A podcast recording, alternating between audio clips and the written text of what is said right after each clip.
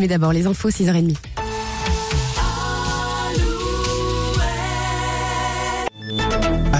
Les infos en Poitou-Charentes, Nicolas Mézil. Bonjour à tous, on commence avec le temps, du soleil ce matin, davantage de nuages cet après-midi, mais pas de pluie. Côté thermomètre, ça remonte un peu, entre 11 et 13 degrés, avec le ciel dégagé, quelques gelées matinales, il fait moins 1 à Bonneuil-Matour, 0 à Niort et à Ruffec. Les deux Charentes et la Gironde sont toujours en vigilance orange pour la crue de la Drône, limitrophe des trois départements, mais la décrue doit s'amorcer ce matin. Un immeuble évacué hier matin à Poitiers dans le quartier des Couronneries à cause d'un feu de cave. L'incendie d'origine inconnue a mobilisé près d'une trentaine de pompiers. Deux personnes incommodées par les fumées ont été transportées à l'hôpital pour des examens.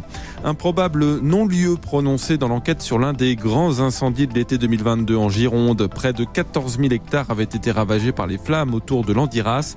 Faute d'auteur identifié, le procureur adjoint de Bordeaux a requis un non-lieu selon le quotidien Sud-Ouest.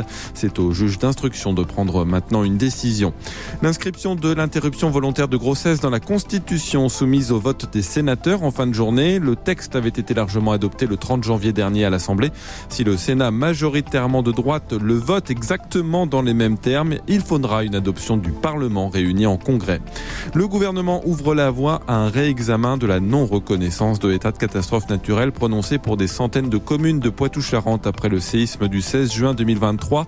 Et hier à l'Assemblée, Patrice Vergrit, qui représentait le ministre de l'Intérieur, a indiqué, je cite, que les communes qui disposent d'éléments nouveaux caractérisant la gravité des effets du séisme pourraient encore les communiquer au préfet pour un réexamen.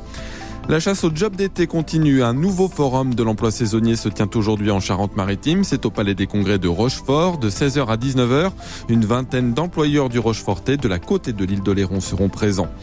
En rugby, Jonathan Danty suspendu cinq semaines après le carton rouge reçu dimanche contre l'Italie. Le Rochelet a été sanctionné après un plaquage dangereux tête contre tête. Le stade Rochelet qui a annoncé hier avoir prolongé le contrat de 10 de ses joueurs. Parmi eux, Greg Aldrit, Pierre Bourgarit, Antoine Astoy et Thomas Lavaux qui ont signé jusqu'en 2029.